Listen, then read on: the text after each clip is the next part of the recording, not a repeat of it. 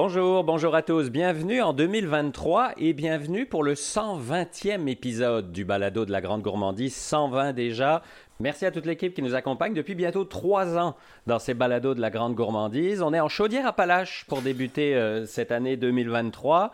On est, euh, on est pas mal enseveli sous la neige, à vrai dire, et on est dans un endroit euh, où la vue que j'ai devant moi est agréable et reposante. Et dès que j'ai franchi la porte pour aller rencontrer l'artisan que je vais vous présenter dans quelques secondes, tout de suite, mon nez a dit OK, je sais où on est, ou en tout cas, je sais ce que lui prépare.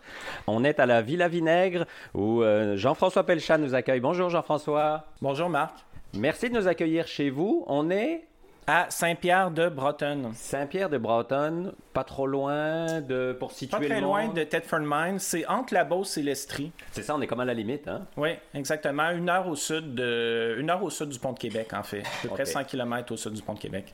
Pourquoi ici. C'est compliqué d'arriver chez vous. Il y a un petit chemin privé euh, avec beaucoup de neige, c'est pas simple. Mhm. Pourquoi vous avez choisi d'arriver ici? Vous êtes originaire de Québec, c'est ça? Parce que la vue est magnifique, vous l'avez dit. Ouais. Donc, je suis originaire de la rive sud de Québec. Je cherchais une propriété pour m'installer et démarrer mon projet de, de vinaigrerie. C'est un projet que j'ai commencé à réfléchir en 2012. Et j'ai quand même cherché plusieurs régions, mais un, ami m'avait euh, suggéré de venir me balader dans ce coin-ci. Finalement, j'ai visité la propriété que je voyais à vendre depuis longtemps, mhm. sachant qu'il y avait un, long chemin à travers la forêt pour se rendre jusqu'ici. Je me, je me disais que ça serait bien compliqué l'hiver, mais quand je suis venu euh, visiter, euh, j'ai vraiment été pris par le paysage, la nature qui nous entoure et c'est c'est un élément, c'est une contrainte, mais c'est vraiment quelque chose de très euh, euh, motivant pour moi, en fait, de pouvoir vivre euh, dans un lieu comme ici. Est-ce que ça veut dire que ça apporte quelque chose au vinaigre aussi? ça apporte quelque chose à la personne qui le fait, donc j'espère que ça se transpose.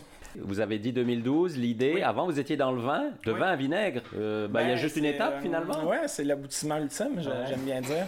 Donc, je travaillais comme représentant en vin. J'avais travaillé plusieurs années comme sommelier avant. Euh, et j'ai toujours aimé cuisiner. Donc, l'idée de faire du vinaigre euh, m'est venue au début des années 2000. J'ai commencé à en faire à la maison par loisir. Euh, éventuellement, je me cherchais un projet. Je me suis dit, ben, j'achète du vinaigre européen. puis au Québec, à l'époque, on voyait pas beaucoup de produits à part les vinaigres de, cidre. J'ai commencé en 2012, à l'été 2012, à faire, à essayer, à expérimenter avec euh, euh, du vinaigre de miel, du vinaigre d'érable, des vinaigres de petits fruits. C'est ce qui a fait en fait que j'ai cherché une propriété pour euh, mener à bien ce projet.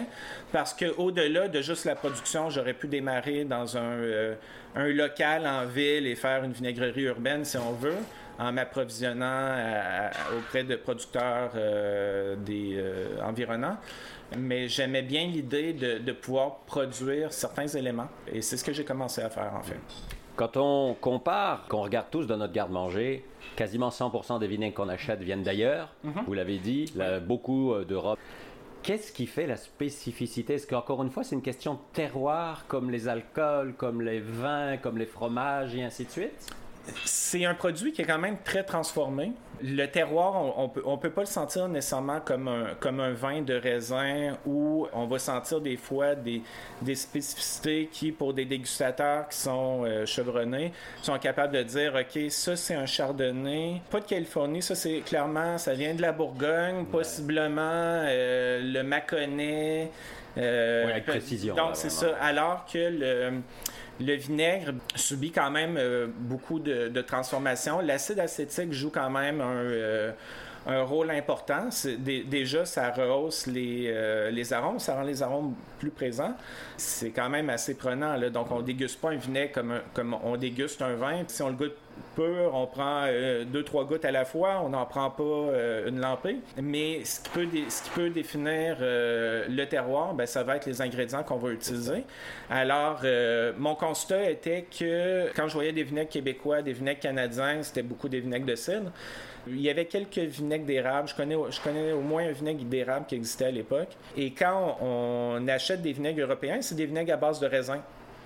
Et là, moi, je me suis dit, ben le raisin au Québec, c'est beaucoup de travail. ce qui est naturel chez nous dans notre climat nordique, puis en tout respect en fait pour la qualité des vins qui se produisent ici, parce que je trouve qu'il y a, d'excellents vins québécois, mais je me suis dit, bien, peut-être que je pourrais aller avec euh, des, des, produits comme des petits fruits, euh, du miel, euh, l'érable. Moi, je suis dans une région qui est vraiment associée à l'érable. Donc, je me suis dit, ben, je vais travailler avec, avec des choses qui se font naturellement, en fait, dans notre contexte. Mm-hmm. Et c'est comme ça que j'ai commencé à, développer la gamme. Mhm. Alors, on peut peut-être se déplacer justement pour aller voir un peu de l'autre côté ce qui se fait parce qu'on entend du bruit au loin. C'est que justement, il y a une mise, une mise en bouteille pour l'instant. Qu'est-ce qui fait Est-ce que c'est la même recette finalement de faire un vinaigre à, à, partir de raisin, comme vous le disiez, que de le faire à partir d'érable, de cerises, de peu euh, importe? Non, en fait. Euh, ben, exemple, les petits fruits, c'est très concentré. L'érable, ben, moi, j'utilise du sirop. Euh, d'érable que j'achète, du sirop d'érable biologique, j'achète un producteur à, quelques kilomètres d'ici. Mm-hmm. Mais bon, évidemment, le sirop, on fait pas du vin strictement avec du sirop, donc il faut le diluer. Si on a un peu artésien, une eau qui est de, très belle qualité, donc on dilue le, le sirop d'érable avec de l'eau mhm. et ensuite on le fait euh, fermenter. C'est la même chose pour le miel. Donc c'est juste miel, de l'eau euh, et ensuite quelques levures. Tom, faut ouvrir. Euh, la pression est en train de. Il faut aller ouvrir sur le dessous. Excuse-moi, je l'ai pas. voilà. Les aléas de la production. Oui, exactement. c'est très artisanal, hein, ce que vous faites, on le voit. Ah oui, absolument. Ben, déjà, c'est à peu près le projet d'un seul euh, homme actuellement. Mais ma conjointe m'aide beaucoup, en fait. Karine, euh, beaucoup du côté de de l'organisation, de la euh, de l'administration, de la comptabilité. Thomas Louis, ben, il m'aide quand même plusieurs fois par année. Mm-hmm la vision, la façon de, de, faire les produits, la technique, c'est euh, beaucoup moi qui l'a euh, développé au fil du temps. Est-ce que, comme beaucoup d'artisans, c'est un jeu d'essai-erreur, c'est-à-dire que vous avez goûté des litres et des litres de vinaigre pour y arriver? Euh, oui, en fait, ben, au début, j'avais une vision que j'allais faire. En fait, j'allais prendre des fruits comme des bleuets, faire un vin de bleuet, et le transformer en vinaigre. Mais quand j'ai commencé à faire ça, je me suis rendu compte, je me, je me suis dit, il me semble qu'il manque un petit. Euh, un petit quelque chose là que j'étais quand même capable de dire oui, c'est du vinaigre de bleuet ou du vinaigre de cerise, mais euh, j'avais envie d'aller porter ça plus loin. Fait que c'est là que j'ai commencé à, ajouter une autre phase de, macération. Quand, quand, on voit du vinaigre sur le marché, ben, c'est, souvent ben, des vinaigres de, de vin, comme vinaigre de vin rouge, vinaigre de vin blanc, vinaigre balsamique ou des vinaigres aromatisés. Mais moi, je me suis dit, mais pourquoi on ferait pas des vinaigres de cerise sauvage qu'on aromatiserait en rajoutant plus de cerise sauvage dedans pour qu'il y ait une saveur un peu plus euh, intense, c'est ça. Donc, avant de mettre des produits en marché, je me suis toujours quand même assuré que ça qu'ils aient une pertinence en fait, qu'ils aient. Euh, je trouvais pas ça intéressant de dire ouais, on en a. Euh, cinq côte à côte, on sent un petit peu les subtilités, mais dans une salade, on le voit pas. Là. Je veux dire, il faut que quand on utilise le vinaigre en cuisine, euh, qu'on soit capable en fait de dire ok ça c'est ça ajoute quelque chose. Moi je voulais pas que mes mes vinaigres ajoutent seulement de l'acidité, je veux aussi qu'ils ajoutent une saveur qui rend qui rendent les les produits délicieux, qui donnent envie de cuisiner qui donne envie en fait, qui éveille la créativité en fait des gens. Mm-hmm. souvent en fait, on se rend compte quand on apprend, quand on commence à cuisiner avec le vinaigre, qu'on peut mettre moins de sel, qu'on peut mettre moins d'autres éléments et que l'acidité, en fait, ce que ça fait, c'est que ça harmonise les saveurs. Le sel rehausse les saveurs, mais l'acidité harmonise les saveurs. Oui, puis le vinaigre, c'est pas juste dans une salade. On peut en manger sur une crêpe, sur de la crème glacée, dans du yogourt. Ça peut paraître bizarre quand oui, peut-être que la première. Euh, du yogourt, c'est vraiment excellent. Nous, on fait des cocktails euh, avec. Alors, parlez-nous de vos produits. C'est quoi, justement? Qu'est-ce que vous proposez? Donc, en fait, on fabrique euh, à la base du vinaigre à base de, miel, euh, d'érable. Alors, à base de miel, ben, on a un vinaigre balsamique de miel d'automne. C'est un miel qui est euh, marqué par la verge d'or, en fait, qui est une fleur qu'on trouve couramment au Québec. On a un vinaigre de miel de sarrasin qui, lui, a un goût un peu plus robuste, en fait. Mhm. Le vinaigre d'érable, fait de sirop d'érable biologique, lui, il est élevé en fût de Bourbon, qui complète bien le caractère aromatique d'érable. Ensuite, on a euh, vinaigre de cerise sauvage, vinaigre de cassis que je fabrique pour euh, Cassis Mon à l'île d'Orléans. Mhm. Quelques cuvées qui vont et viennent euh, au gré des saisons. ben, Au gré des saisons, j'ai quelques éditions limitées que je vais faire juste une fois par année, en fonction de la récolte de carottes et de betteraves, par exemple. Donc, c'est une gamme actuellement qui se décline autour de neuf produits. Il y aura quelques nouveautés en 2023. Euh, en fait, j'essaie toujours de me restreindre. Euh, parce qu'il n'y a pas de limite dans l'absolu. Ben, c'est ça. Il pourrait y en avoir beaucoup, mais aussi, il euh, faut quand même se concentrer et bien faire. C'est mieux de bien faire. Moins, faire, mais bien faire. Exactement, c'est ça. Êtes-vous allé aussi dans le dans ce qu'on appelle le balsamique, là, le plus sirupeux, si je Oui, il y a des euh, vinaigres balsamiques de miel, vinaigre balsamique de miel de sarrasin, vinaigre balsamique d'érable. Et euh, Thomas Louis, aujourd'hui, en bouteille, un vinaigre balsamique de petits fruits nordiques.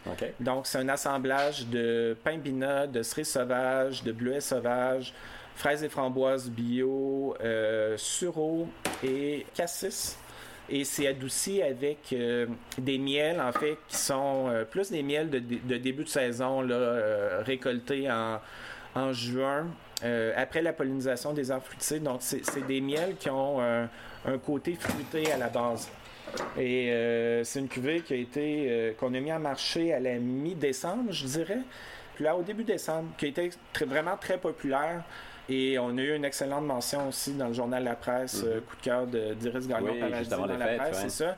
Bel encouragement ben parce que on a beau avoir l'impression qu'on fait bon, quand on fait quelque chose sur lequel on a moins de, références, euh, parce que je goûte des vinaigres balsamiques, que je goûte des faits de raisin italiens, je goûte d'autres produits, mais euh, des fois, je, je me pose quand même la question. Fais-tu bien? sur pertinent dans le marché? Mais cette réponse-là, bon, euh, euh, me vient quand même beaucoup des clients restaurateurs. Oui, c'est ça. Vous avez commencé avec des restaurateurs. Hein? Oui, C'était votre exactement. première clientèle. C'est ça. Parce que euh, en travaillant comme représentant en vin, j'ai quand même beaucoup de contacts. J'ai travaillé longtemps en restauration, donc j'ai beaucoup de contacts dans le milieu de la restauration. puis ça a été ma première clientèle éventuellement, ben, j'ai toujours voulu les amener en marché auprès des consommateurs. Puis le début de la pandémie, ben, ça me permis ça d'une certaine façon parce qu'il y a eu un ralentissement euh, majeur du côté de la restauration. Euh, hélas, mais euh, moi, ça m'a donné du temps parce que j'ai été en arrêt de travail pendant un certain temps. Puis ça, c'est un projet que je faisais les soirs et les fins de semaine. Mm-hmm. Donc, ça m'a donné quelques mois pour conditionner des petits formats, faire un étiquetage plus approprié. Ça m'a donné un temps qui m'a permis de, progresser, en fait. La question que nous posent les auditeurs qui écoutent le balado, où est-ce que je trouve vos produits? J'habite à Gaspé, à Gatineau. Je peux-tu les avoir? Comment ça euh, En fait, j'ai pas de point de vente à Gaspé ni à Gatineau. Actuellement, euh, vous pouvez passer par euh, la boutique en ligne. Oui, c'est ça. Sinon, Québec. Montréal. ensuite, il y a d'autres endroits où il y a des points de vente qui sont répertoriés en fait sur notre site, web. Bien que la liste n'est pas encore tout à fait exhaustive, il y a un distributeur alimentaire maintenant qui a commencé à, s'occuper de mes produits. Mhm. Donc, j'ai pas encore tous les points de vente, mais ça donne quand même un bon, un bon aperçu. Puis une question que j'aime poser, mais qui est difficile pour tout le monde, parce que c'est comme les enfants, on les aime tous. Si je dois goûter un de vos vinaigres, c'est lequel? Hum. En fait, c'est très embêtant. Le plus populaire, c'est notre vinaigre balsamique d'érable. Euh, moi, j'aime beaucoup le vinaigre balsamique de miel de sarrasin parce que j'aime cet équilibre entre le côté floral et le côté corsé. Et j'aime beaucoup la cuvée métisse. La cuvée métisse est très populaire. C'est à la base un vinaigre de cerise sauvage aromatisé de pétales de rose, poivre des dunes et bête sureau. C'est un, côté fruité, floral, épicé qui est, euh, qui est très intéressant.